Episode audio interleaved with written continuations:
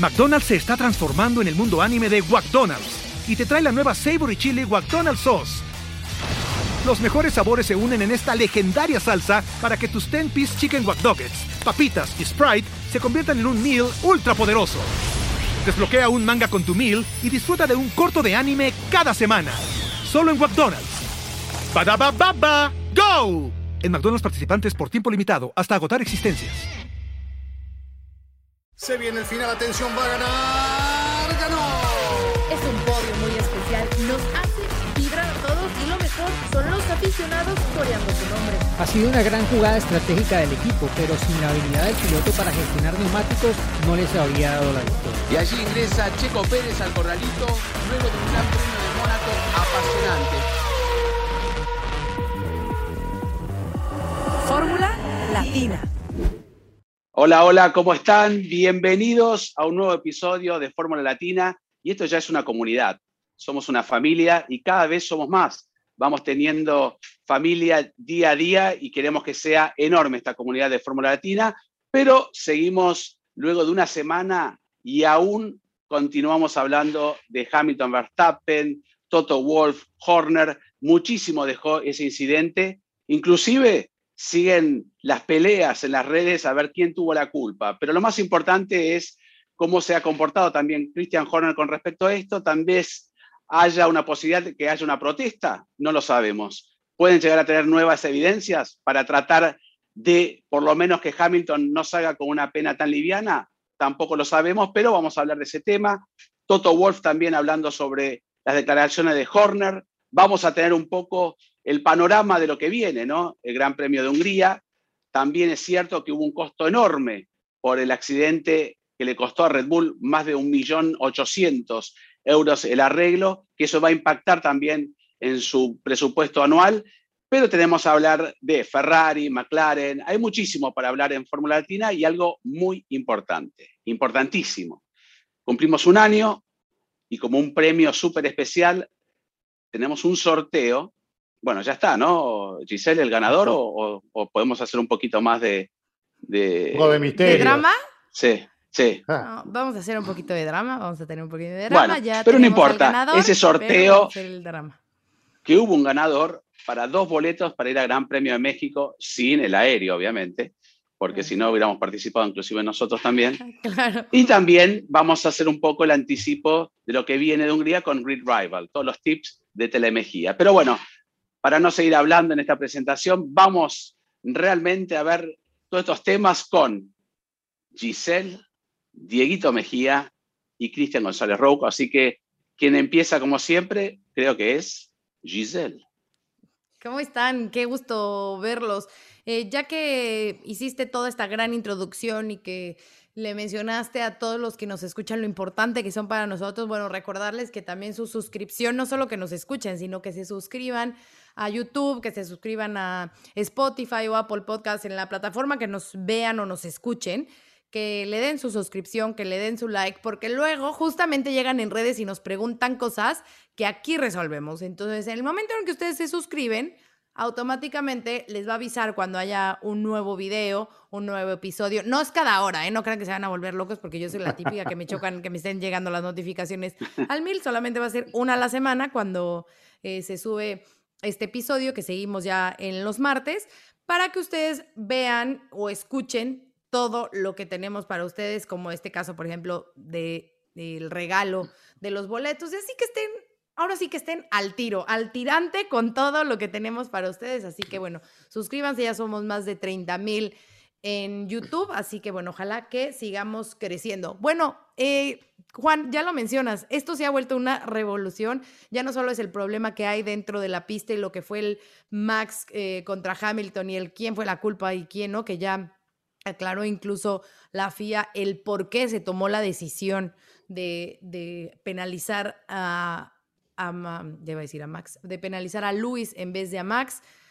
Eh, según toda la información que ellos coleccionaron, se dieron cuenta que Luis tenía perfectamente espacio para eh, evitar ese contacto, ¿no? De irse más a la derecha y por eso es que realmente eh, lo penalizan. Ya lo sabíamos, ya lo habíamos comentado un poco también en el episodio pasado, pero bueno, ahora que ya salió a la luz como realmente el por qué eh, se decidió hacer esa penalización, bueno, pues comentarlo nuevamente. Pero ya se fue más allá de eso, ya, es, ya transcurrió más allá de la pista, hay muchos comentarios, sigue habiendo ecos de esa información, ya se ha vuelto para mí esto una telenovela y ahora hay que ver cómo eh, se plasma todo para Hungría, porque hay algo que obviamente sí, es la competencia, siempre ha existido, pero es muy importante que exista ese respeto, ¿no? Entonces, bueno, ver, eh, creo que todos vamos a estar expectantes de ese momento en el que Luis y Max se encuentren por primera vez, a ver si vuelven a hacer ese choque de manos de palma o del coordinado como sea, y eh, ver qué sucede en las siguientes carreras.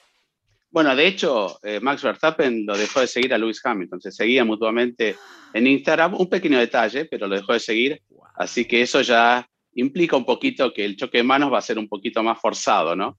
Como sucedió con Vettel y Hamilton luego del incidente de Baku, hasta que volvieron a ser amigos. Pero Diego, eh, ya que hablamos de esta comunidad o familia enorme que es Fórmula Latina, siempre se encarga de contestar a todos eh, sus dudas. Y me gusta, ¿eh? porque tanto Giselle como Chris, o inclusive, bueno, yo ni hablar, somos un poco más remolones para eso, pero Diego le contesta a todos, así que todas las dudas, Telemejía se las va a despejar. Y hablando de eso, Diego, sigue habiendo, como bien dijo Giselle, eh, muchas, este, por lo menos versiones, declaraciones ahora quieren un poco entorpecer un poco todo esto, ¿no? En vez de poner paños fríos a, esto que sucedió, quieren seguir avivándolo para que haya un poquito más de, por lo menos, digo, de fastidio hacia Hamilton, porque eso es lo que generó un poco este incidente. Bueno, ¿qué tal, chicos? Sí, es esto, bueno, solamente va a pasar cuando se corra el Gran Premio de Hungría. Antes es momento de Red Bull de seguir aprovechando la estela que trae esto, un poco pues la mala onda que puede haber hacia Hamilton, hacia Mercedes, que pues es desafortunado que llegue al punto de, de convertirse en algo más que una simple preferencia o favoritismo por un piloto u otro, ¿no? Y que pues se haya convertido en lo que en lo que se convirtió sobre todo en redes sociales. Pero bueno, se entiende, estamos en la era en la que todo el mundo tiene opinión y, la gente quiere hacerse sentir en, sus redes sociales, eh, dejar a veces absolutamente clara y con mayúsculas y con signos de admiración y todo lo que se le pueda agregar cuál es su punto de vista. Pero pues los comisarios ya dieron el suyo, la carrera ya se corrió. Sí que el Código Deportivo Internacional deja abierta la ventana a que si Red Bull cree que tiene un elemento nuevo para aportar de evidencia para que, bajo lo que estipula este Código Deportivo Internacional y su derecho de revisión, se revise lo que ocurrió en Gran Bretaña, pues tal vez el tema no esté cerrado, ¿no? Ha habido varios casos recientes de penalizaciones que se han revisado, eh, apelando justamente a esa posibilidad que, que dan las reglas de la FIA pero en la mayoría de los casos simplemente se ha confirmado lo, lo que ya se había sancionado en su momento, ¿no? Y yo por lo menos en mi caso no veo cómo puedo, pueda esto cambiar, ¿no? Pero claro, eh, Red Bull tiene que hacer uso de todas las herramientas que tiene, incluso si hay alguna posibilidad de que existe una herramienta legal bajo lo deportivo, eh, hacerlo, ¿no?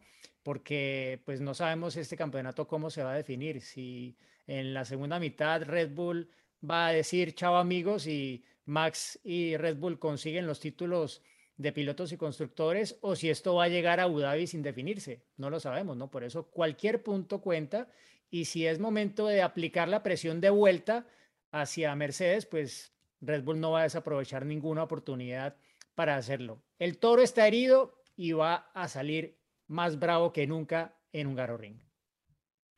Sí, yo creo que obviamente si soy Red Bull haría lo mismo, pero ya van pasando una semana, eh, un poquito más de una semana ya, y todavía no ha, por lo menos, protestado o apelado a esta sanción, y cuando va pasando más el tiempo también se va enfriando todo, y como bien dijo Diego, ¿no? Hubo casos que sí se ha revertido la sanción, o sea, inclusive ha sido mayor aún, pero hace tiempo que yo no veo que hay una sanción deportiva. Además, hasta el mismo Nico Rosberg, ¿no? hace unos días dijo que fue un incidente de carrera, se sumaron millones de pilotos como para no decir quién o no tuvo la culpa, siempre se la dan a Hamilton, pero que fue un incidente de carrera. Así que, Cris, ¿vos qué pensás? ¿Que cabe una, una apelación, una protesta, algún cambio como bien dijo Diego, se ve un poco difícil, pero siempre en la Fórmula 1 hay sorpresas.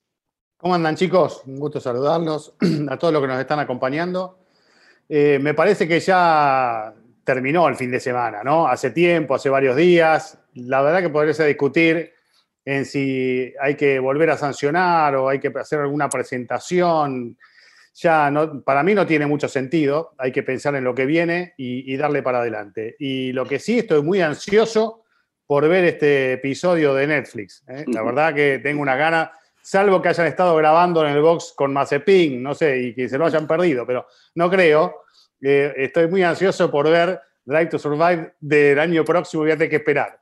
Pero creo que va a mostrar mucho lo que, lo que pasó, bien desde adentro, eh, más allá de que todos imaginamos y sabemos muy bien cómo fueron los acontecimientos. Pero em, me parece que esto le agrega más leña al fuego y que lo único que va a generar toda esta novela, como decía Gis, coincido con ese término, es agregarle más expectativas al fin de semana que viene, ¿no? Eh, en Hungría seguramente va a haber más gente mirando el Gran Premio y todo lo que vaya a pasar ahí, esperando que en algún momento se junten Verstappen y Hamilton a ver qué pasa, y eso va a suceder a partir de este fin de semana y hasta que termine el campeonato y tal vez en los próximos campeonatos, ¿no? Eh, así que le ha agregado un condimento a la Fórmula 1 extra a los que ya tiene y creo que algunos jugadores de la Fórmula 1 están aprovechando esto como para precisamente generar eh, otras cosas eh, y más interés en la gente. Además de cada uno tirar para para su lado, querer sacar algún beneficio, creo que colaboran también con esto del interés de todos nosotros, ¿no? Por ver qué es lo que pasa en el próximo episodio. Así que bueno, estoy con muchas expectativas para lo que viene en Hungría, un circuito que conocemos muy bien, que es un, cartódromo grande, que es difícil de, superarse y que presenta un desafío para los pilotos y, que seguramente va a dar una, buena carrera. Creo, Además, un gran premio, sí, Giselle. No, rapidísimo, que creo que lo que, en lo que se deberían de estar enfocando ya más es realmente en, en el después, ¿no? En este, eh, como lo mencionabas, 1.8 millones que va a costar eh, el, reparar ese auto y la cuestión del motor, porque se ha llevado a revisión a Japón el motor para ver si todavía esa unidad de potencia puede servir y si no, ya Max va a tener que usar esa tercera y última antes de, penalizar y pues queda todavía la mitad del, campeonato, ¿no? Creo que de ahí es donde se debe de enfocar la atención, porque imagínense una penalización por montar una cuarta unidad de potencia en las últimas carreras, eso sí lo, lo puede perjudicar muchísimo para la pelea del campeonato a Max. Además, venimos del accidente de Baku, ¿no? Donde destruyó el auto también cuando se rompió el neumático. O sea, no es solamente lo que cuesta esta reparación, sino la que viene teniendo Max, que está al tope de la tabla de más dinero gastado por los equipos en este concepto. Y bueno, sabemos que Red Bull, tanto como Mercedes, se enfocan en, el, en, el, año que viene, pero también están trabajando mucho para poder pelear este campeonato. Así que quien sea más inteligente para administrar ese dinerillo será también un clave para, para, lo que va a pasar en Abu Dhabi, como bien dijo Diego. ¿no? si es que llegamos. ya que mencionaban de cómo esto está generando más interés, me llamó la atención un tweet que, bueno, Gis que es más de la NFL que yo. Ah, sí. ¿Quién es JJ Watt? Sí. Así es. Bueno, dinos, cuéntanos para los que no somos expertos quién es. JJ Watt juega para los Cardinales de Arizona. Bueno. Y preguntó, ¿no? Eh, no, tuiteó, dice, eh, Sí, pero en el tweet, digo, este empezó a, preguntar cosas. Dice, dice, eh, no sabía nada de Fórmula 1, más aparte de que Lewis Hamilton existía, punto. Ahora me estoy preguntando, ¿qué es más grande? Si el amor de Christian Horner por Max Verstappen o su odio hacia, hacia Toto Wolf. Y también estoy, eh, no puedo poner la palabra porque no, tal vez no quedaría bien en español, pero que está muy metido en las implicaciones posibles de el downforce que van a tener los autos de Fórmula 1 en 2022. Bueno, en, por lo menos en Twitter tiene 5.6 millones de followers y bueno, muestra que hay mucha gente que en realidad de todo esto ha quedado, que tanta gente habla del tema que pues se ha vuelto realmente un tema de conversación que ha trascendido el nicho. Claro en la Fórmula 1 y eso pues obviamente es, es bueno para, para la categoría. y más cuando falta un gran premio. Le contestó también ya Fórmula 1, así de que bienvenido, ¿no? O sea, a to our rabbit hole, que es como este, eh, pues como laberinto sin salida, o cómo decirlo así, como... Eh, sí, yo no lo Pues sí, a este mundo, a, nuestro mundito que es, eh, que, entras y ya no hay salida, ¿no? O sea... Exacto. Está bárbaro. Y más cuando falta una carrera sola, ¿no? Para el receso. porque va a haber tres semanas que no se va a hablar mucho de Fórmula 1 y este Gran Premio Hungría, como bien dijeron ustedes, va a tener seguramente una atención no solamente de las estrellas de, la NFL, sino de toda la gente que sigue Netflix, como bien dijeron. Este pasó uno de los capítulos tal vez más picantes o lo que más van a querer ver.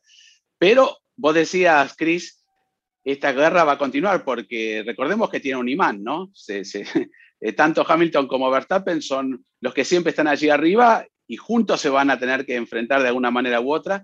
Y ya hemos revisado y hablamos de las otras situaciones anteriores, donde Hamilton se dio un poco, en esta se excedió.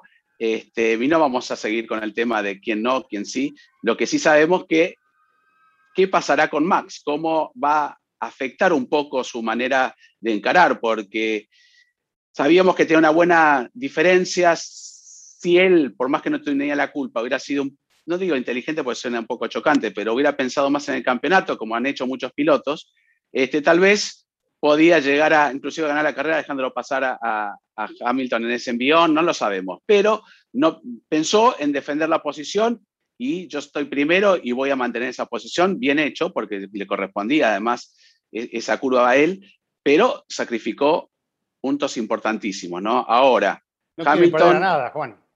Ya sé que no quiere perder a nada, pero... Nadie quiere levantar y eso es lo que aplaudimos todos. Pero esa diferencia de de 33 puntos se podría haber extendido a 40 o, o, más, si inclusive salía segundo. O sea que mantenía las, por eso, si hubiera que no existe.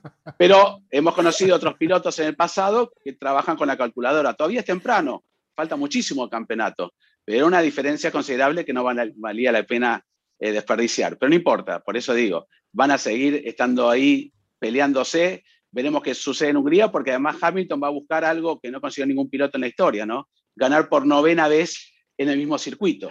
Ya superó a Schumacher en cantidad, porque Schumacher ganó en un solo circuito ocho veces, Hamilton lo ha hecho en dos, en Hungría y en, en Gran Bretaña, en Silverstone. Así que puede también seguir con un récord, ¿no? Pero más que eso, o sea, creo que eso quedaría en la sombra de que llegue a la victoria número 100. bueno, también. Llegar al número 100, esto, esto ya es de, de primera página solo por el número ya. Eh, Internacional. momento de Olímpicos y claro, esas cifras impactan, ¿no? Yo no quiero pasar por alto algo que, dijo Giselle relacionado con el tema del de, reemplazo de elementos de la unidad de potencia por un impacto. Me parece que eso claramente tiene que estar contemplado en los reglamentos, ¿no? La verdad que tener que reemplazar eh, un motor, eh, la pieza que vos quieras de la unidad de potencia por un impacto no es lo mismo que hacerlo porque a vos te conviene y, poner una nueva pieza. Pero la caja de cambio, la caja de cambio es lo mismo, ¿no? Se, cuando se, pierden posiciones, cuando se reemplaza y por lo general siempre se rompen con impactos, ¿no? Eh, pero bueno, sí. Pero a mí me hace ruido eso. O sea, reventás el auto contra, contra un muro y vos te penalizás eh, porque, o sea, es involuntario, no es que vos estás teniendo un beneficio. No lo vas a reventar a propósito para cambiar el motor. Porque incluso ya pierdes con ese accidente, ¿no? Sí, claro, a mí me parece que es algo que hay que, analizarlo, que en, este momento en el que todo está tan limitado, ¿no? Pero pasa lo mismo justamente, hablas de límites con el límite de presupuesto, ¿no? Eh, mm. Igual, hay un límite y punto. Si te excediste, incluso por los accidentes, pues tienes que ahorrar de otra parte o no gastarte lo que te ibas a gastar en otras cosas, pero pero es así, ¿no? Yo creo que yo, yo no sé, no, no creo que haya discusión en ese tema y creo que los mismos equipos lo tienen claro desde un principio y bueno, probablemente no es algo que pase por la mente de un piloto a la hora de asumir un riesgo, no, pero, pero se sabe que es el tipo de consecuencias que puede tener un accidente. 145 millones, ¿no? Es el presupuesto. Ahora, después del incidente de Hamilton, tuvimos muy poquito y lo hablamos en el, en el programa pasado, del debut, ¿no? De, este formato con la, clasificación sprint o carrera sprint, como quieran llamarlo, clasificación, ¿no? Sería. Y ya Ross Brown dijo que tal vez vuelva, te escucharon, Chris, que vuelva eh, la pole position a como era antes, ¿no? En la Q1, Q2 y Q3, que creo que fue lo que todo el mundo... No, ya sé, creo que todo el mundo, ¿no? Ninguno estuvo de acuerdo con eso y creo que ya lo están evaluando porque ya está confirmado, inclusive este, Diego hace pocos días también lo, puso, está confirmado para Monza hasta los horarios y demás, ¿no? No cambia eh, la programación del fin de semana, va a ser igual con la, el sábado con la Free Practice 2 y luego eh, la carrera sprint, pero tal vez este pequeño detalle sí se cambie, ¿no? Porque creo que es lo que todo el mundo estaba reclamando, ¿no? Que la pole position sea para más rápido. Aunque, sí, aunque también, o sea, me pareció entender eh, que Charles Leclerc, por ejemplo, decía que esa carrera no debería definir el orden de, salida del Gran Premio. Más allá del tema de la pole, de que quede para la estadística, mm. que esa carrera no debería tener ese fin, que fuera otro. Y que, por ejemplo, no sé, que es algo que comentaron otros de los, de los pilotos, equipos, que existieran más puntos, no solamente para los tres primeros, porque es lo mismo que pasa siempre, ¿no? Los puntos para Mercedes y Red Bull. para Mercedes o Red Bull. Eh, y ahora esto pues también son más puntos para hacer el hueco todavía más grande, ¿no? Y, y pues debería premiarse a, quienes realmente asumen más riesgos, ¿no? Que son los que van más atrás. Alonso, bueno, ¿cuánto arriesgó Alonso en esa salida para poder ganarle las posiciones que, que ganó y luego para defender también los riesgos que asumió, ¿no? Entonces creo que dan cuenta? eso solamente tuvo el, premio de, de, la televisión de los minutos que dio, porque de resto, pues sí, la, avanzó en la, en la posición de salida, pero para el campeonato no le quedó, no le quedó mucho, ¿no? Lo que pudo aprovechar de eso el domingo, ¿no? Que, que, no fue lo mismo. Se dan cuenta lo que yo vengo hablando de hace un montón, ¿no? Eh, de, de lo que genera cambiar eh, un esquema de fin de semana, de agregar un formato diferente, abre la puerta a que todos empiecen a opinar y no hay que sumar más puntos y no tienen que largar así y no la grilla invertida y no entonces corramos tres carreras el sábado y una el domingo a la mañana más cortita y otra el domingo a la tarde pero eso se llama probar. No no no se llama no tenés que probar, en la Fórmula 1 probá ahí tenés la Fórmula 3 Fórmula 2 Fórmula 4 en todo el mundo para probar todo lo que vos quieras. La Fórmula 1 es otra cosa. Y, el automovilismo debería correrse de la misma manera en todos lados. Y creo que eso es lo que va a hacer que la gente lo entienda mejor y que no se empiece a perder, porque todas estas cosas hacen que se, que se vaya perdiendo uno y que no entienda después de dos, tres años cómo es el fin de semana. Eh, y, la verdad que juega en contra. Esto se va a notar con el paso del tiempo. Yo lo vengo diciendo, guarden este pedacito y, después guarden este tweet. ¿Estás enojado? no, no está enojado. ¿Todo bien?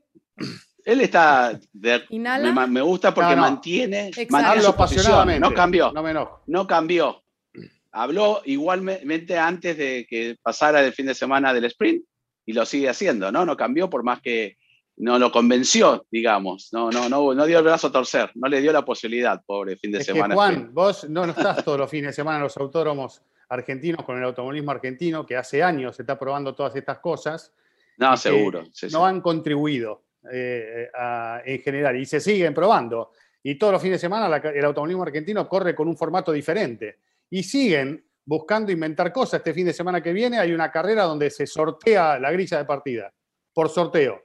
Como en eh, NASCAR los últimos. bueno, pero me parece una cosa insólito y antiautomovilístico. Pero bueno, está bien. Yo qué sé, si les gusta. Bueno, NASCAR fue por tema COVID, no fue por, eh. no fue por temas deportivos, fue por COVID, pero sí se estuvo mm. haciendo, sí. Bueno, y además, vos lo mencionaste, eh, Chris, o Diego también, de que los puntos van para Mercedes y Red Bull, pero estamos hablando ahora de un McLaren y una Ferrari, ¿no? Gran trabajo de Charles Leclerc, que lo tocamos muy por arriba, y Lando Norris, que es el piloto de McLaren que ha sumado por más grandes premios consecutivos, 15, parece mentira, ¿no? Contando todos los grandes campeones que hubo en McLaren, que este joven piloto de 21 años inclusive tenga este récord que se puede extender todavía aún más. Eh, tercero en el campeonato, Lando Norris. Increíble cómo ha progresado también McLaren y el piloto británico, porque me parece que con todo lo que sucedió entre Verstappen, Hamilton, dejamos de hablar un poco de Charles Leclerc, de gran carrera y de cómo rindió con que le tocamos, ¿no? Eh, Ferrari, pero también cuando no logra estar ahí en el podio, por lo menos está ahí enseguida, ¿no? Lando Norris y sigue firme. Bueno, en el caso de, Leclerc, eh, hay que recordar que si bien estuvo el tema Hamilton-Verstappen mediando en, en todo esto, eh, bueno, primero que él era el que estaba con el mejor asiento para ver todo lo que pasó, ¿no? Y estaba ahí al acecho, ¿no? Y al final, pues, eh, lideró en el reinicio, un poco gracias a, a, ese incidente que al final, pues, Hamilton no, no salió bien de la curva y pudo adelantarlo Leclerc justo antes de que la carrera se suspendiera para poder hacer la reparación en esa barrera de, de, de pues hacer todo el rescate, por supuesto, de, de Max Verstappen, el auto que no se sabía si estaba en modo seguro para que lo pudieran mover o no, tuvieron que llevar unos mecánicos de Red Bull, etcétera. Pero, o sea, Leclerc le, estuvo ganando toda la carrera a Bottas, por ejemplo. Mm. Y Bottas está en el mismo Mercedes, ¿no? Entonces, eh, sí, es, es difícil, obviamente, entrar a hablar de, de, de la dimensión de lo que consiguió ese fin de semana Charles Leclerc, y claro, que uno mira hacia Hungría y dice históricamente ha sido una pista que le ha venido bastante bien a, Ferrari, ¿no? Y no siempre trata como de asociar, bueno, el que va bien en Mónaco, luego va bien en Hungría. Pero Leclerc ya trató un poco de bajar las expectativas diciendo que estos autos de la Fórmula 1 actual son tan rápidos y tienen tanta carga aerodinámica que ya Hungría no es un circuito lento, que el sector 2 que tiene esas curvas seguidas una tras otra ya no son curvas de segunda, sino de tercera o de cuarta o alguna de quinta. Entonces, que no necesariamente aplica ese mismo criterio que en el pasado hacía asociar un poco el auto que iba bien en Mónaco con el que iba bien en Hungría. Pero igual, eh, bien puede ser otro fin de semana en el que, en el que las cosas le, le, funcionen. Va a hacer bastante calor por lo que he visto hasta ahora en el pronóstico, que en Hungría usualmente o hace mucho calor o llueve bastante. y hemos tenido buenas carreras con, con lluvia allí. Pero mm, sí, en Silverstone por lo menos parecieron haber solucionado el tema de los neumáticos, que fue el calvario para ellos en Francia. Y creo que eso y el momento, el impulso que trae Leclerc es probablemente lo más destacable de lo que está haciendo esta temporada y esta recuperación, al fin y al cabo, de, de escudería Ferrari, que aparte está probando más que nunca. Yo no recuerdo desde la época de Schumacher que usaran tanto Fiorano. Estuvieron probando antes de, esta carrera y no es la primera vez que lo hacen. Creo que ya lo han hecho en otras dos o tres ocasiones, no solamente con los pilotos de Ferrari, sino también con los de la Ferrari Driver Academy, entre ellos con, con Mick Schumacher. Pero sí que están probando y bueno, no es con el auto actual, obviamente. Tienen que, eh, creo que con, la SF71H estaban probando, eh, porque por reglamento no pueden hacerlo con autos más, eh, digamos, los recientes. Pero algo están aprendiendo que les está funcionando, está claro.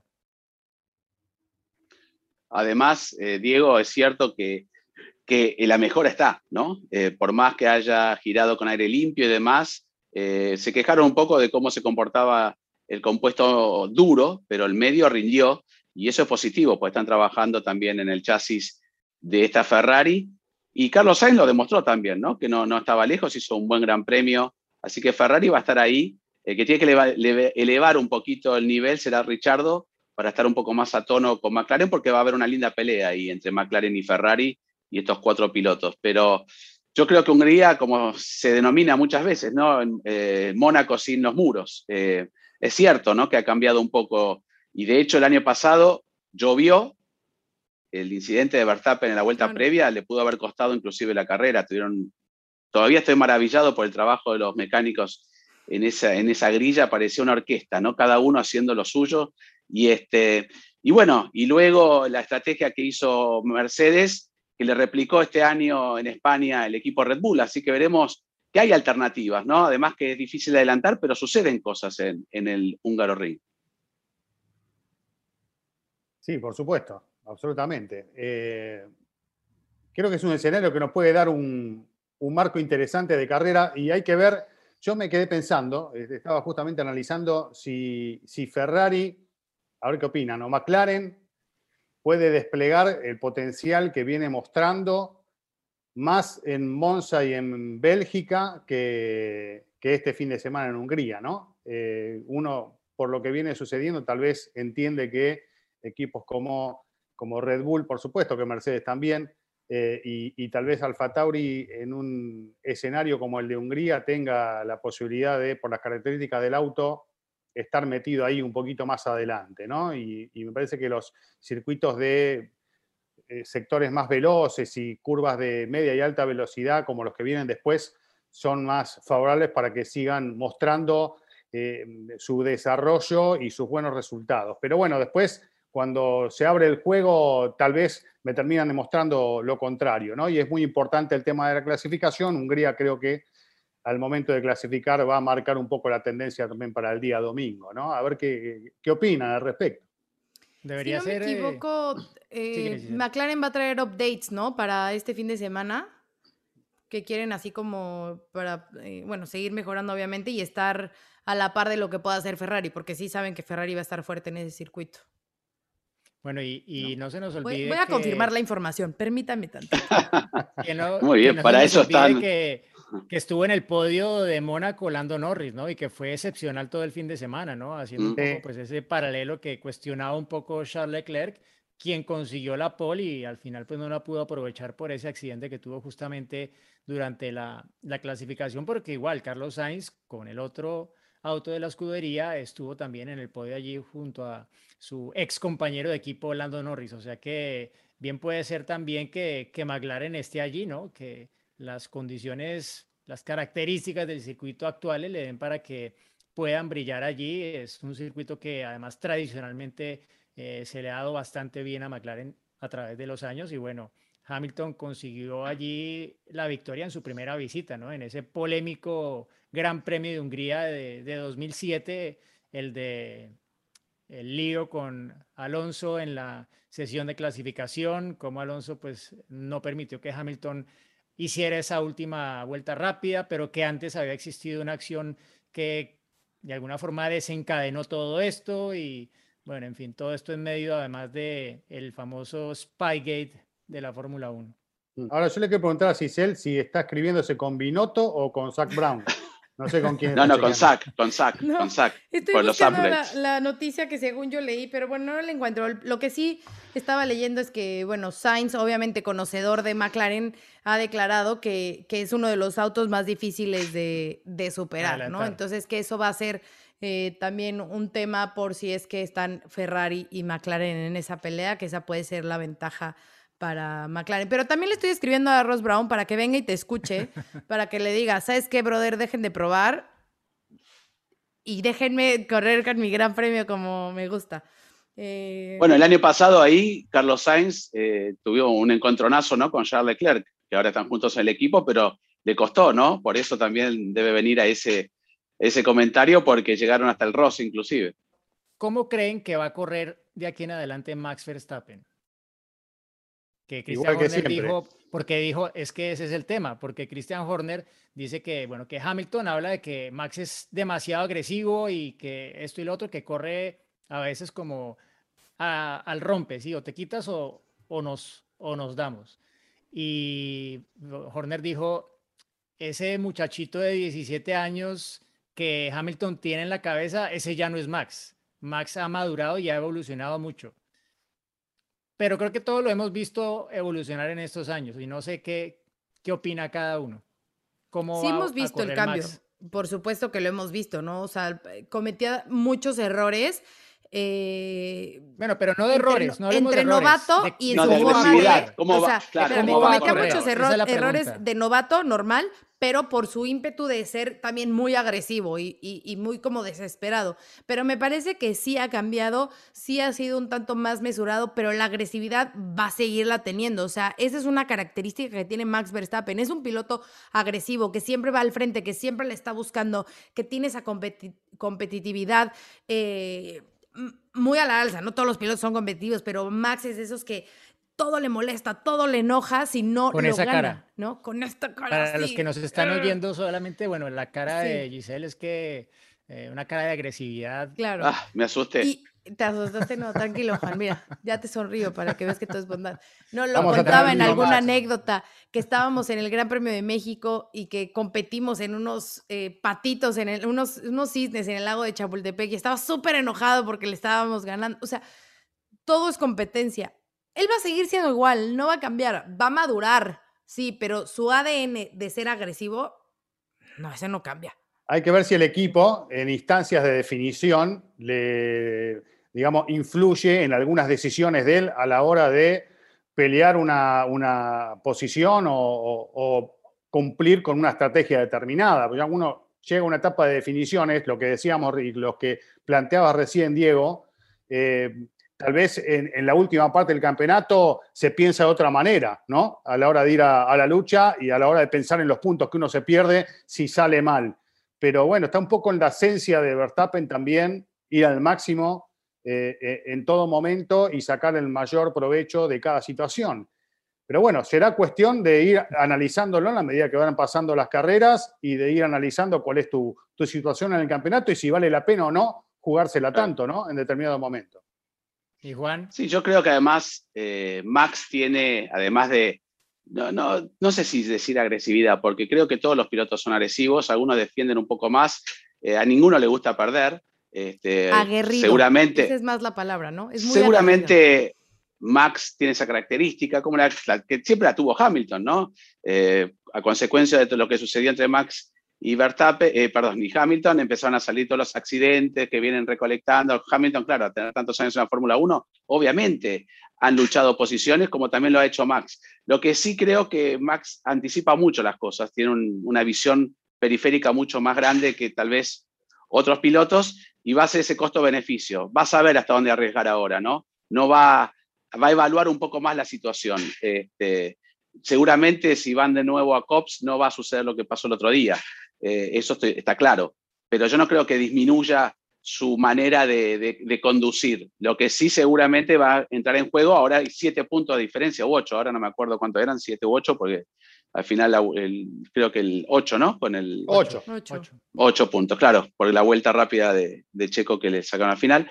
Este, entonces yo creo que ahí sí, con esta mínima diferencia, porque si gana Hamilton y hace la vuelta rápida, están empatados en el campeonato, cuando hacía tres carreras había una diferencia enorme a favor de Max. Entonces, viene el receso, siempre se habla que es bueno llegar al receso con una ventaja, es anímico para todos los equipos, son tres semanas de vacaciones, no llegar a, las vacaciones pensando como le pasó a Vettel, ¿no? que venía puntero en el campeonato y en un momento quedó detrás de Hamilton. No es bueno, el que va puntero es como el que va ganando cuando viene el entretiempo en el fútbol, que llega con otro ánimo al segundo tiempo. Entonces, creo que todo eso va a entrar en juego en la cabeza de Max y también del equipo Red Bull. Así que necesitan por lo menos irse al receso, aunque falte muchísimo luego para el campeonato, con una diferencia aún mayor.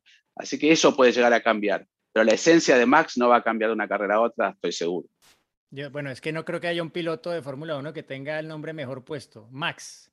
Él es al máximo de todo, de la intensidad, de, de, no, de todo, o sea, y escuchando hablar a algunos pilotos de, de, Verstappen, es que dentro de ellos se nota que también hay como ese, es que este sale y no, no le baja nunca, o sea, sale y desde la primera vuelta hasta que entra al box es a tope. Deja, bueno, para Checo es el que lo está viviendo en, en carne propia ahora y está, bueno, entendiendo un poco más de qué se trata este, este Max Verstappen que, que le está poniendo un listón bastante alto, ¿no? Pero, pero sí, yo creo que, como decía Juan, al final, eh, él ya, bueno, esto era como el momento de, de la bravura, ¿no? De, bueno, a ver, ¿quién, ¿quién cede primero? ¿Frenas tú o freno yo? No. ¿Frena tú? No, tú. Y al final, bueno, pasó lo que pasó, sin intención ni nada. O sea, la intención era demostrarle al otro que, que el otro cedía antes que tú. Y al final, pues no, no se dio Hamilton como se dio otras veces, incluso dentro de esa misma primera vuelta de la carrera. Y bueno, pasó lo que pasó. Pero ya, ya sabe, Verstappen hasta dónde está dispuesto a ir Hamilton. Y pues a priori uno diría, Red Bull todavía tiene la ventaja en términos técnicos y ellos le van a meter mm todo a tratar de sacar adelante estos títulos del mundo porque no sabemos qué vaya a pasar en 2022. Tienen la oportunidad ahora, hay que aprovechar al máximo. El Mercedes James Allison ya decía la semana pasada que, que el último gran update que traían fue el que usaron en el Gran Premio de la Gran Bretaña, que, que les dio resultado, pero pues también era un update muy específico y que probablemente en Hungría no, no les va a funcionar, porque esa ala trasera que llevaron en Silverstone no, no les va a servir en, en Hungría. Entonces, eh, se sabe, bueno, no hay que hacer otra cosa que mirar la cantidad de alas traseras que ha tenido Red Bull y probablemente lo que le falta, porque para Monza probablemente veremos otra iteración más de cómo ellos pues están gastando todo lo que, lo que necesiten para tener el mejor auto en pista y poder ganar estos títulos. Y sabiendo eso, pues Max Verstappen tendrá que ir un poco acorde y no, no necesariamente esperar a las instancias finales, porque tal vez cuando lleguen allí puede llegar a ser un poco tarde. Yo quiero agregar Además, Honda, Honda se retira, ¿no? Eh, y necesita, el campeonato no le sirve un campeonato a futuro sin Honda, sino con Honda para tener todo el apoyo, porque todo el mundo va a saber que el próximo año va a seguir siendo Honda a escondidas, pero el cartelito se lo tienen que llevar este año. Ahora sé que tenemos que ir al, sorteo, pero. Eh, ¿Sorteo? ¿Qué sorteo? ¿Sorteo? ¿Qué? ¿No me vieron que ya estoy checando nuestras redes no, y no, demás? Espere, nos, un segundito. Quiero cambiar de tema, pero un instante además para eh, dejar en claro que para mí es un fin de semana muy importante para Checo, el que viene en Hungría, para tener un buen rendimiento está jugando todo el, tema de presiones alrededor de él, de, todos los pilotos que están queriendo el lugar de él dentro del equipo. Él tiene que afianzarse para poder renovar y quedarse tranquilo el año próximo. Albon, por un lado, ya está diciendo, bueno, con un año fuera de la Fórmula 1 es suficiente, eh, eh, como diciendo, bueno, ya tendría que estar de nuevo. Gasly está hablando con, Marco como para renovar. Eh, por otro lado, también Marco habla de su noda como que es un futuro superpiloto y, y todo esto, todo este, sí, le falta, todo este ida y vuelta este, hace que se genere mucho ruido y que haya turbulencias, pero que evidentemente entiendo en principio que eh, forma parte de la Fórmula 1, esto, claramente, y hay que saber manejarlo. Checo lo sabe manejar y creo que estamos ante un fin de semana donde creo que es muy importante llevarse un buen resultado, más allá de que el campeonato termina y hay mucho todavía por delante después del receso. Pero la tranquilidad de que te vaya bien en Hungría, para Checo creo que sería muy importante. Nada más. Checo tiene que aprovechar que eh, le va bien ahí a él y al equipo. O sea, es, tiene las dos. Para, para, poderlo, para poderlo eh, capitalizar no y, tampoco la mejor pista para él. No, no la mejor, pero le va bien. O sea, el año pasado le fue bastante bien. Mal. Le perjudicó Valtteri Bottas largando mal, ¿no? Este, pero en clasificación le había. No es un Mónaco no, no, pero, digo, pero, largó mal botas, largó mal botas y lo complicó a, Checo. Pero bueno, eh, lo que yo quería agregar, que sabemos lo que es este, el doctor Helmut Marco, vamos a decirle doctor, cuando uno se va de vacaciones le dice, no te preocupes, que cuando vuelvas de vacaciones andate tranquilo que tenés tu butaca asegurada. Claro. Este, Gasly ya lo... Gasly pegó una en clasificación fue o en práctica se pegó un accidente fuerte en Hungría antes de bueno de que supiera que esa fue su última carrera con Red Bull. Exactamente.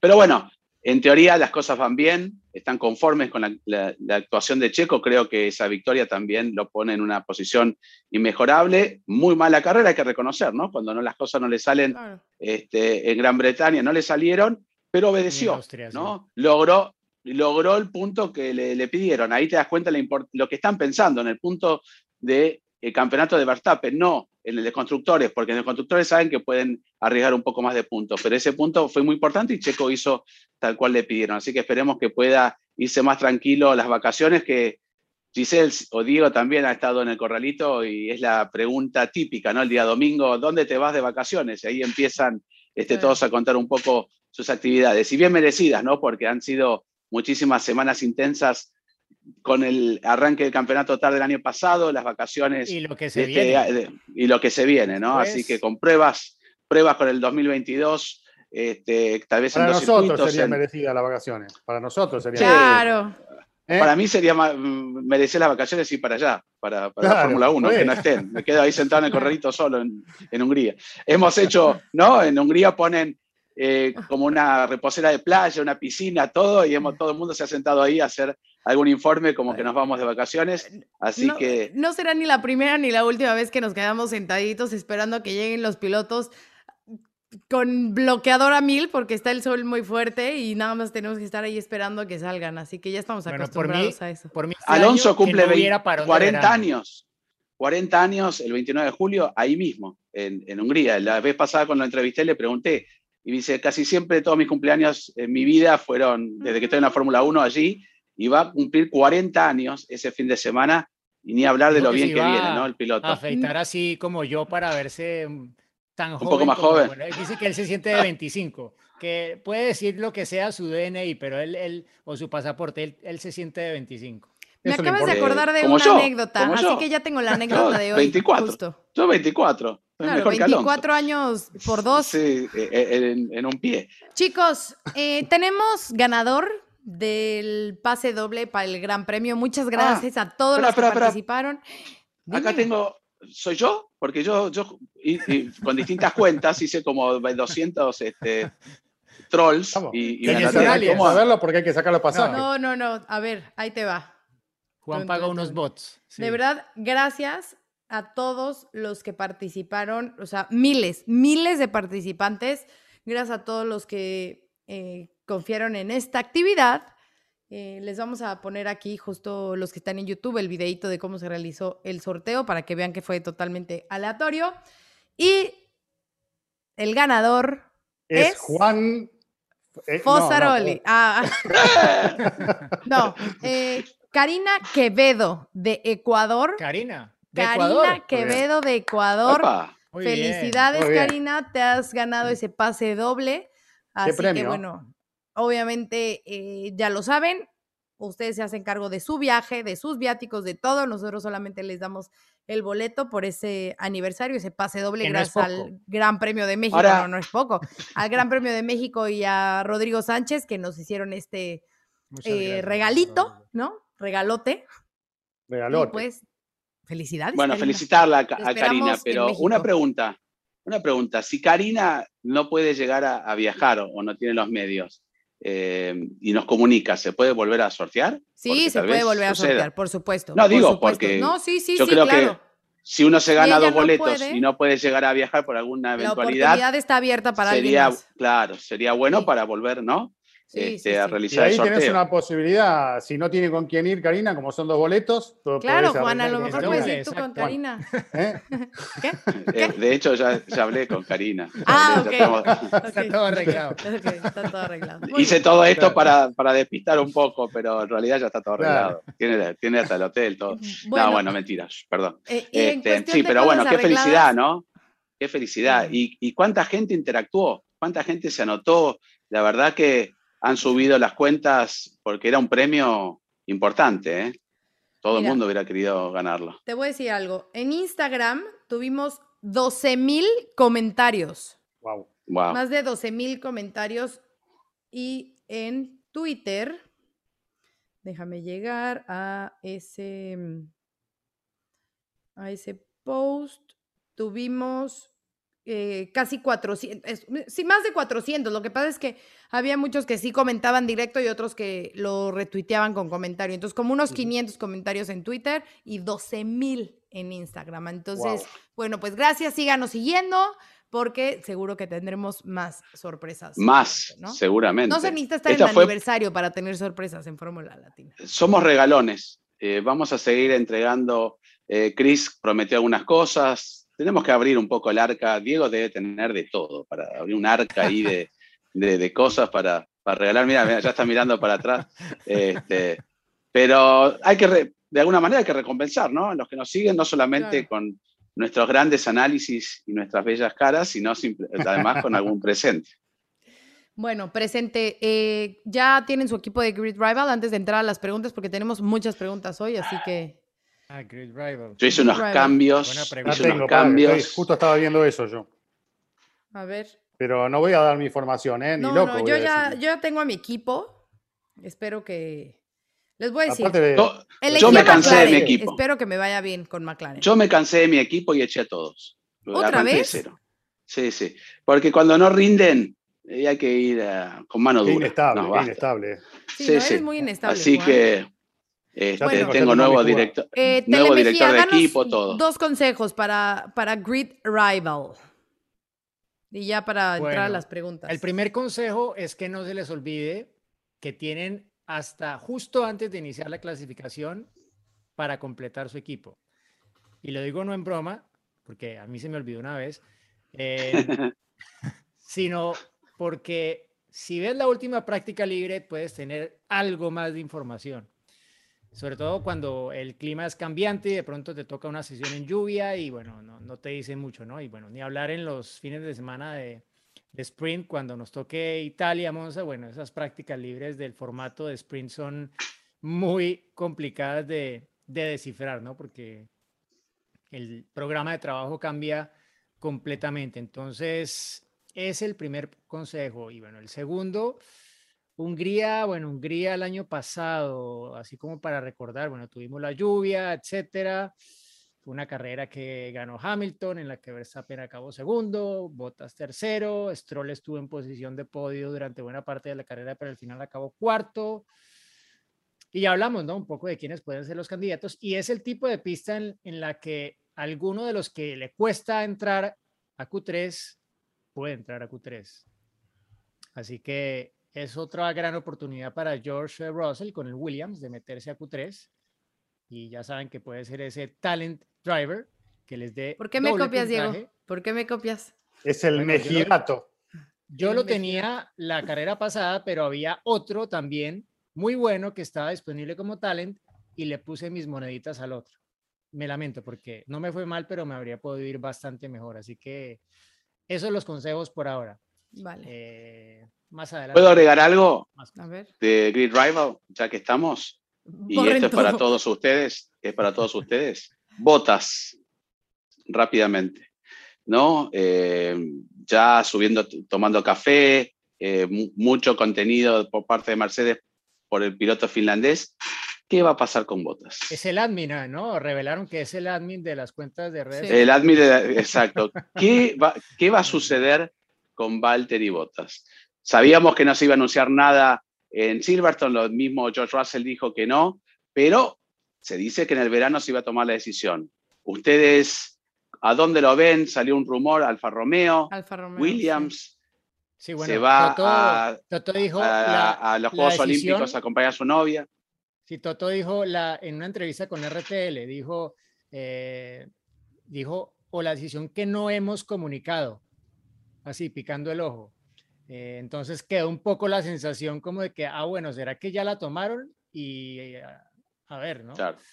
Sí, no, pero uf, no sé, no sé, yo creo que debería Bueno, no dudemos más y ya vámonos a preguntas, ¿no? Capítulo Ok. termina. Está bien, pero queríamos hablar de, del señor Botas Bueno, porque... Pero es que es un misterio. Bueno, ya suena botas para Alfa Romeo, además, ¿no? Por eso, sí, sí. Y bueno, Toto Wolf le, le ayudará. Toto Wolf es muy amigo de Fred Basser, la cabeza de Alfa Romeo. Eh, Susie Wolf eh, también es súper amiga de él y ahí entre ellos probablemente están mirando cuáles son las opciones. Finlandés, si- finlandés por finlandés, un Iceman con Sí. Toffeeman. Exacto, Claro, puede- dos británicos ser. en Mercedes y dos finlandeses en Alfa Romeo. Que sí, No, pero es yo creo que le- Kimi- Lo que quiere hacer es no, más Valtteri, bien Kimi no va sé. y se queda Sí. Giovinazzi. Yo creo que Kimi ya está. ya con lo que dijo el otro día, también un poco Mm. criticando al equipo. Está más Ya no- del no bien y creo del que- mal. No creo, ¿no? Que quiera desarrollar un auto nuevo. No sé, no, no lo veo con, esa, con esas ganas ya Kimi como antes, ¿no? Pero bueno, todo es posible. Va a ser una Bueno. pérdida También lamentable, llevamos pero pasa, ¿no? Retirando a Kimi cuántos años. O sea, ¿te acuerdas que A hacíamos ver, apuestas? preguntémosle ¿no? a Chris. Preguntémosle a Chris. eh, cu- ¿Cuándo dijiste que se retiraba Kimi? En el 2008 más o menos. No, ya desde, desde No, no, quedó no. campeón en 2007. eso no me lo- Esperen, no me lo carguen. ya volvió. Él ya se Bueno, retiró y claro. ya volvió. Él se No, fue, lo, volvió. lo de Kimi aparte era algo que lo- los mismos equipos dejaban entrever, así que no era una cosa inventada tampoco. ¿eh? No, no Ese Bueno, Bueno, ¿Vieron preguntas. que, vieron que salió esa, esa noticia, pegó en el palo mi pronóstico ¿eh? con Hamilton, de que este, lo habían considerado a Verstappen seriamente en Mercedes y, ay, y, y- y Nada, que por eso no renovaron a Hamilton. ¿no? mejor Hay un vamos a las preguntas. que eso ya, pasó así. ya. Así que si eso se Yo creo daba, que es bueno. Hamilton, Eh, Hamilton razón vio Fórmula Latina y con Claro. tal de no darte la razón a vos, dijo yo firmo de vuelta con Mercedes. Claro. Me están retirando este periodista de Argentina, yo sigo con Mercedes para darle, llevarle la contra. Bueno, las preguntas. Hola formuleros, un saludo desde acá desde Barranquilla, Colombia. Mi nombre es Robert y bueno, dada la partida del gran Carlos Reutemann, me surge a mí la duda de por qué hace tantos años que no vemos pilotos de nacionalidad argentina en la Fórmula 1. Siempre han tenido grandes pilotos como el mismo Reutemann y el mejor de todos los tiempos, Juan Manuel Fangio. Desde el año 2001 recuerdo que estaba Mazacane, no vemos pilotos argentinos en la, en la máxima categoría que ha sucedido. Saludos, Juan, soy tu gran admirador para la bellísima Giselle. para Cristian y para Telemejía. Hasta luego. Hola Robert, gracias por tu pregunta. Admirador de Juan Fosaroli. Después este, dejaré que él te, dedique unas palabras. Pobre. Pero en principio, no sabe lo que hace, pobre chico. Pero eh, en principio, lo que tenés que saber es que, bueno, evidentemente la situación económica eh, en la Argentina eh, no, no, es de las mejores y tampoco hay proyectos de grandes empresas, incluso de, como pasa en muchos países, del gobierno interesado también en colaborar con proyectos deportivos de esta índole, como ha pasado en otras épocas, con el mismo Fangio, Reutemann, vos lo nombraste, eh, y, con algunos otros pilotos. Así que no hay proyectos concretos eh, ni, dinero que se pueda reunir para proyectar un piloto argentino en la exterior desde hace muchos años y me parece que vamos a tener que esperar un poco más porque eh, con los últimos intentos, que han sido varios y que son permanentes, sabemos que los pilotos llegan hasta un Fórmula 3 y ahí se termina el sueño, porque cuando hay que pegar el salto a la Fórmula 2, que ya tenés que pensar en más o menos 2 millones de euros para la temporada, se hace realmente inalcanzable para un argentino y si no hay eh, algún aporte extra o un interés de un equipo, porque realmente sos un superdotado manejando, bueno, esa posibilidad no se puede concretar, se frustran muchos pilotos y como en la Argentina el automovilismo nacional es muy importante, bueno, a veces prefieren cortar camino y, es una lástima porque se bajan de un fórmula y se suben a un auto de turismo, y ahí arranca toda la trayectoria en la Argentina, en, como te decía, un automovilismo muy, muy atractivo que te da muchas oportunidades. Pero nos quedamos con las ganas de ver eh, un piloto de nuestro país en, en la Fórmula 1. Ojalá se pueda dar algún día, es lo que todos realmente deseamos. ¿no?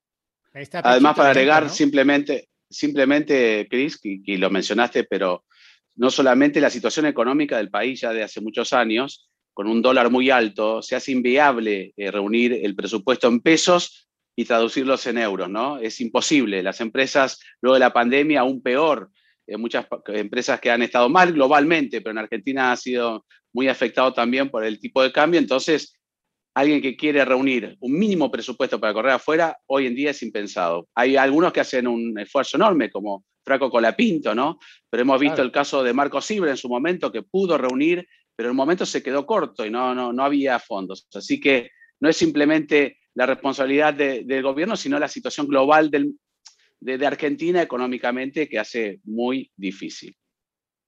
Vale, pues vamos a escuchar una más.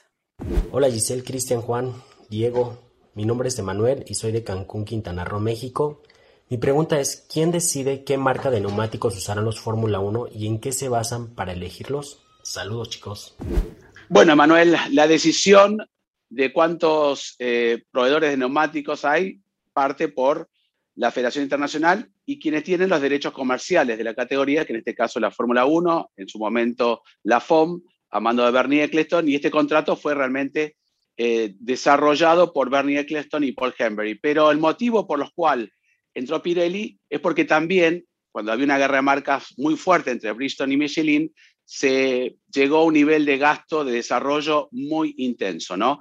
Porque al competir con otra marca tenés que desarrollar un mejor compuesto y así era sin techo, ¿no? Entonces, en algún momento, Pirelli ya tenía muchas intenciones de entrar en la Fórmula 1, el último año que había estado en 1991, regresó justamente 10 años después, como para 20 años después, perdón, para poder estar en la Fórmula 1 y a partir de allí se hizo el único proveedor de neumáticos, va renovando con la Fórmula 1, en algún momento se habló de algunas otras compañías que estaban interesados, pero por ahora Pirelli sigue siendo el único proveedor y va a seguir así por dos, creo que son dos o tres años más, no me acuerdo ahora, pero en algún momento también tuvo momentos medios difíciles, ¿no? Con neumáticos que no aguantaban la duración de la carrera y demás, y se pensó, ¿por qué no volver a venir a eh, llegar a esa guerra de constructores, de tener dos este, proveedores de neumáticos, pero finalmente se decidió por mantener a Pirelli, que creo que están haciendo un gran trabajo.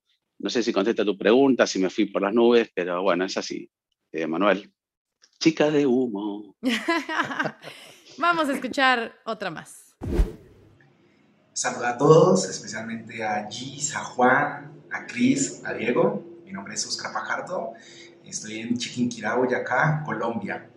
Bueno, mi pregunta está relacionada con la superlicencia. quisiera saber en qué consiste, cómo se puntúa en ella, cuáles son las implicaciones de los puntos que se colocan en esta superlicencia.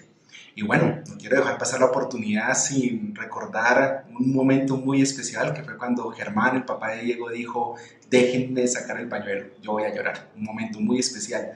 Y bueno, también felicitarlos. Feliz cumpleaños. Qué gusto escucharlos en todas sus redes. Bueno, Oscar, gracias por tu pregunta. Eh, no me queda claro si hablas de los puntos de la superlicencia, los que hay que conseguir para poder tenerla, o si son los que te ganas cuando te ponen una sanción, ¿no? Porque hay ambos, ¿no? Pero básicamente sí, para poder tener superlicencia hay que ganarse los puntos con los resultados en los campeonatos anteriores a la Fórmula 1. También eh, las prácticas libres 1 que hacen algunos pilotos dan un punto de superlicencia y pues se convierte en el método para llegar a esos 40 que se necesitan en un periodo de tres años para poder acceder a tener una licencia para pilotar un auto de Fórmula 1. Y luego, cuando la tienes, hay que cuidarla, porque si te sancionan y llegas a 12 puntos en tu licencia en un periodo de 12 meses, te suspenden por una carrera. Entonces, es justamente la situación que pues, se ha venido hablando de algunos pilotos que están con un número bastante alto, algunos que no tienen, creo que son cuatro que no tienen ningún punto en la, en la superlicencia, como Verstappen, como Alonso, por ejemplo, que pues muestran que no se han visto realmente involucrados en, en incidentes, más allá de que en el caso de Alonso también está que no estaba corriendo en la Fórmula 1 el año pasado, entonces eso de alguna forma también eh, ayuda, pero sí espero haber respondido tu pregunta. Me había quedado pendiente a Daniel en el último programa responderle porque me preguntó sobre, nos preguntó, perdón, sobre el color verde que tiene la, la cámara en la parte superior del rollbar de, de algunos autos de Fórmula 1 exactamente de la mitad de los autos. ¿Por qué la tienen? Para diferenciar a un auto de otro, porque hoy en día con el halo, por ejemplo, no, no da para diferenciarlos, pero incluso antes de que los autos tuvieran el halo ya existía esto para diferenciar y, por ejemplo, para quienes narran las carreras en televisión, es una ayuda bastante útil para poder diferenciar un auto de otro cuando la toma no es muy cerrada, ¿no? Así que es por lo general el segundo piloto quien lleva ese verde en la, eh, cámara a bordo en la parte superior. Perfecto. Vamos a otra. Hola Diego, Juan, Giselle y Cristian. Soy Tomás de Marco Juárez, Córdoba, Argentina. Eh, la semana pasada se dio a conocer por Honda y Red Bull que el coche de Max tuvo pérdida total y mi pregunta era la siguiente. Eh, ¿Qué significa para Red Bull económicamente haber perdido el coche por completo de Max Verstappen? Hola Tomás, ¿cómo estás? Muchas gracias por tu pregunta. Ya estuvimos hablando de eso durante el programa, pero vamos a hacerte un resumen breve. Obviamente, ¿qué, qué significa? Bueno, pues un alto costo, ¿no? Un millón eh, ochocientos que le perjudica obviamente a su presupuesto. Sabemos que el presupuesto de este año se ha cortado a los 145 millones y que los equipos grandes son los que más han sufrido con esto. Entonces, bueno, pues un fuerte golpe al bolsillo. Eh, como dice Chris, si quieren, si, si quieren ir a depositar a Red Bull allá a su cuenta para ayudarles, pues adelante. Eh, el tema también de Fórmula Latina. Bueno, mejor a Fórmula Latina, sí, sí, sí. Red Bull el tema del motor y de que puedan penalizar, obviamente, en carreras eh, posteriores, el que lo tengan que, trabajar, pues toda la cuestión de lo que implica, de lo que hemos estado hablando a lo largo de, del, programa, pero principalmente son esas dos, dos cuestiones, ¿no? La cuestión monetaria y obviamente que la del motor puede perjudicar, eh, unidad de potencia puede perjudicar a la larga en la, en la competencia en el mundial. Bueno, sobre todo por el límite de presupuesto, que es lo que realmente agrava el tema, ¿no? Porque si no hubiese límite, pues costó lo que costó y se pague listo. pero es que hay un límite de presupuesto, entonces no, no te lo puedes gastar en otra cosa. Y me, da risa lo del límite de presupuesto y que Cristian Horner haya puesto todo esto porque pocos días antes, en eh, la página de LinkedIn de Red Bull, que yo lo sigo, ahí el consejo para todo el que sueña algún día con trabajar en un equipo de Fórmula 1, bueno, sigan los equipos de Fórmula 1 en LinkedIn porque ellos allí colocan todas las posiciones vacantes que se abren de, todo tipo, ¿no? Desde un eh, internship hasta un trabajo ya con requerimientos de experiencia en el campo, ¿no? Pero eh, salió, salieron tres trabajos y no es, no es, broma, es en serio. El primero eh, dice Cost Cap Financial Controller. auditor financiero del límite de presupuesto. el primero. El ¿Eso fue antes o después? Esto salió casi que en paralelo con lo que dijo Ah. Christian Horner. Eh, No. Salió la semana pasada. Luego el siguiente, Tax Senior, o sea, un agente de impuestos. Un contador. Y el tercero es eh, un coordinador del centro de, pro- de aprovisionamiento de partes, ¿sí? Part Supply Ah. Hub Coordinator, de las partes, de todas las partes que van a tener que reemplazar en el auto de, de Max Verstappen. Claro. Entonces, Pues ahí está. curioso, no es bueno, Ahora, pero también el. No. último la va a pasar mal. ¿eh? Ahora, ahora qué feo es ser uno de los que están en esos puestos en, en Red Bull y enterarse por LinkedIn que están buscando a alguien para tu puesto de trabajo, ¿no? Porque me imagino que tendrán uno ya, o no tendrán a alguien que se encargue de, la, de eso, sería raro. Pero bueno, Uno más barato así que lo- buscando. Los que trabajan en Red. Bull no se metan en LinkedIn porque se pueden llevar una sorpresa. Y ahora sí, llegó el super turno de en anecdotario y en este caso la anécdota va a ser contada y desarrollada por la señorita, no, perdón, señora, ups, perdón. Harold, señora Sí, Giselle. Señora. Ok, bueno. em, hablabas de que Fernando Alonso cumpleaños, una vez nos tocó, me acordé, por eso te dije que me acordé que una vez en McLaren hubo pastel y era del color de la bandera de España y todo, y ahí hubo un convivio con Fernando por su cumpleaños, pero bueno, pues ahora lo felicitamos a la distancia. Pero la anécdota real que tenía ya planeada para hoy es que en Hungría eh, Mercedes organiza una cena para las mujeres periodistas en Fórmula 1 y algunas también miembros de otros equipos y demás. Entonces, Ah, para eh, nosotros, ¿no? no, solamente de mujeres. Es una Girls Night Out. Ah, y siempre escogen eh, un restaurante delicioso en Sí. Hungría. Eh, ¿Eran todas mujeres lugar. o había hombres? El primer año éramos puras mujeres y llegó Matteo Bonciani, que era el, el de FIA de, de prensa, Delegado ¿no? de prensa el encargado de prensa de FIA. Entonces llegó Mateo y ahí estuvo con nosotras y demás. Y al año siguiente, Toto Wolf dijo, no, o sea, están invitados todas las niñas, pues también hay que ir con ellas. y míralo que a Toto, vean". Toto y Nicky Lauda, entonces fueron los dos. La verdad es que estuvo muy divertido porque pues era una conversación, conversaciones que no tienes normalmente en el circuito, o sea, era cero laboral, ¿no? Incluso se estaban empezando a usar los filtros de, todavía ni siquiera en Instagram, eran en Snapchat que usaban filtros y entonces estábamos jugando con Nicky, con los filtros, eh, te digo, conversaciones que jamás imaginan y que hay unas que obviamente no puedo revelar, pero una Contá una, una, muy una pequeña, una eh, pequeña conversación con Nicky. Bueno, Nikki, eh, no, es que tampoco puedo contar esa. Es- Bueno, en algún capítulo vamos a hacer, vamos a contar las conversaciones con Nicky. Para la Para próxima, date No una puedes charla. sentarnos así, Giselle, y, y dejar esto así. ¿eh? Sí. No se puede. Para Estoy- próxima. es que de las que me acuerdo no las puedo revelar. No, lo que Nicky, por ejemplo, a lo mejor nos contaba era los gustos personales de a lo mejor de cada piloto eh, o cositas así que surgían con ellos de conversaciones o de... Sí, nos contaba un poco más allá de, de lo que él veía y de lo que él trataba en un día a día con los pilotos. Ya después, eh, ya te digo, eran conversaciones eh, que aquí no se pueden revelar porque ya son fuera de la pista, pero fue muy bueno y, y los, lo han seguido haciendo. Cada año en Hungría tratan de unirnos. Rosa Herrero es la que organiza toda la, la comitiva de mujeres en Fórmula 1. Y es bueno, es buena esa reunión y se agradece obviamente la iniciativa en que piensen y que nos inviten a cenar eh, Mercedes a todas las mujeres que estamos ahí en cada carrera.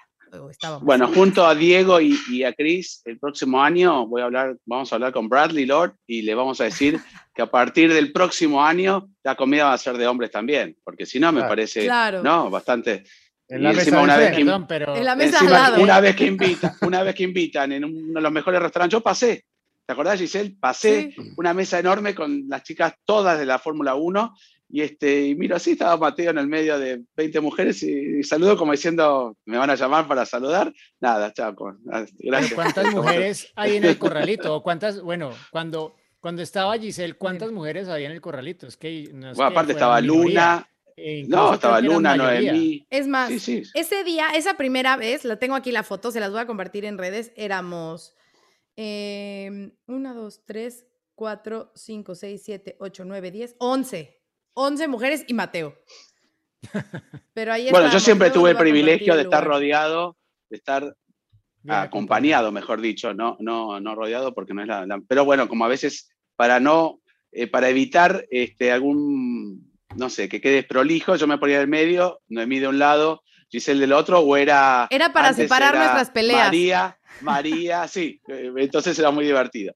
Este, entonces los pilotos, claro, cuando llegaban, no, no querían ser, eh, no sé, desatentos y ir con una de las chicas, entonces me, me venían y me hablaban a mí. Pero bueno, Claro. teníamos nuestros códigos que ya lo hemos contado. Claro. Este, bueno, se termina, Ya, porque se si no podemos seguir hablando.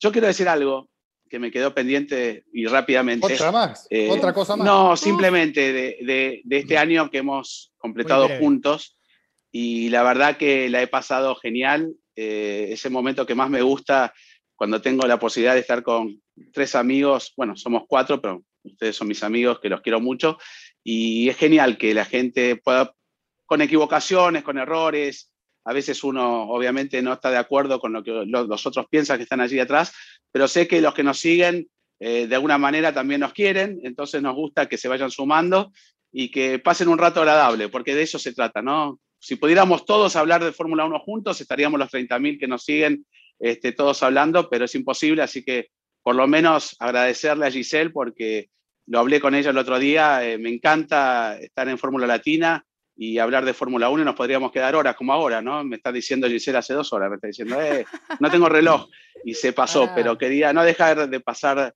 por alto de que los quiero mucho y también a los que no conozco, pero bueno, que están allí acompañándonos siempre, así que a veces hay que ser más tolerante y, y a veces uno se equivoca también, así que bueno, les mando un abrazo muy grande, no sé si quieren agregar algo, pero Me me, puse sentimental. No, Ya que- me hiciste emocionar, me hiciste emocionar. Despedí. No, A mí sí me vas a hacer yo- llorar y lo sabes, Ok. y lo sabes. yo- no, pero es cierto, lo, lo siento de esa manera, entonces Te es un queremos estar también este mucho año a ti y gracias. y, y queremos cumplir muchos años más junto a ustedes también. Muchas Sí, gracias. señor, sí, señor. A, a ustedes lo- también. Como Gracias. decía Oscar, que nos envió la pregunta y el recuerdo de mi padre, porque en la narración de la primera victoria de, Mm. de Juan Pablo Montoya decía, saque el pañuelo, así. Bueno, nos toca sacar el pañuelo. Adiós. Gracias. Se viene el final, atención, va a ganar. ¡Ganó! Es un podio muy especial, nos hace vibrar a todos y lo mejor son los aficionados coreando su nombre. Ha sido una gran jugada estratégica del equipo, pero sin la habilidad del piloto para gestionar neumáticos no les habría dado la victoria. Y allí ingresa Checo Pérez al corralito luego de un gran premio de Mónaco apasionante. Fórmula Latina. Tax day is coming. Oh, no. But if you sign up for Robinhood Gold's IRA with a 3% match, you can get up to $195 for the 2023 tax year. Oh, yeah. Sign up at Robinhood.com slash boost by tax day to get the biggest contribution match on the market. Subscription fees apply. Investing involves risk. 3% match requires gold for one year from first match. Must keep IRA for five years. Robinhood Financial LLC member SIPC. Judy was boring. Hello. Then Judy discovered ChumbaCasino.com. It's my little escape. Now Judy's the life of the party. Oh, baby, Mama's bringing home the bacon. Whoa, take it easy, Judy. The Chumba life is for everybody. So go to ChumbaCasino.com and play over 100 casino style games. Join today and play for free for your chance to redeem some serious prizes. ChumbaCasino.com. No purchase necessary. Void where prohibited by law. 18 plus terms and conditions apply. See website for details.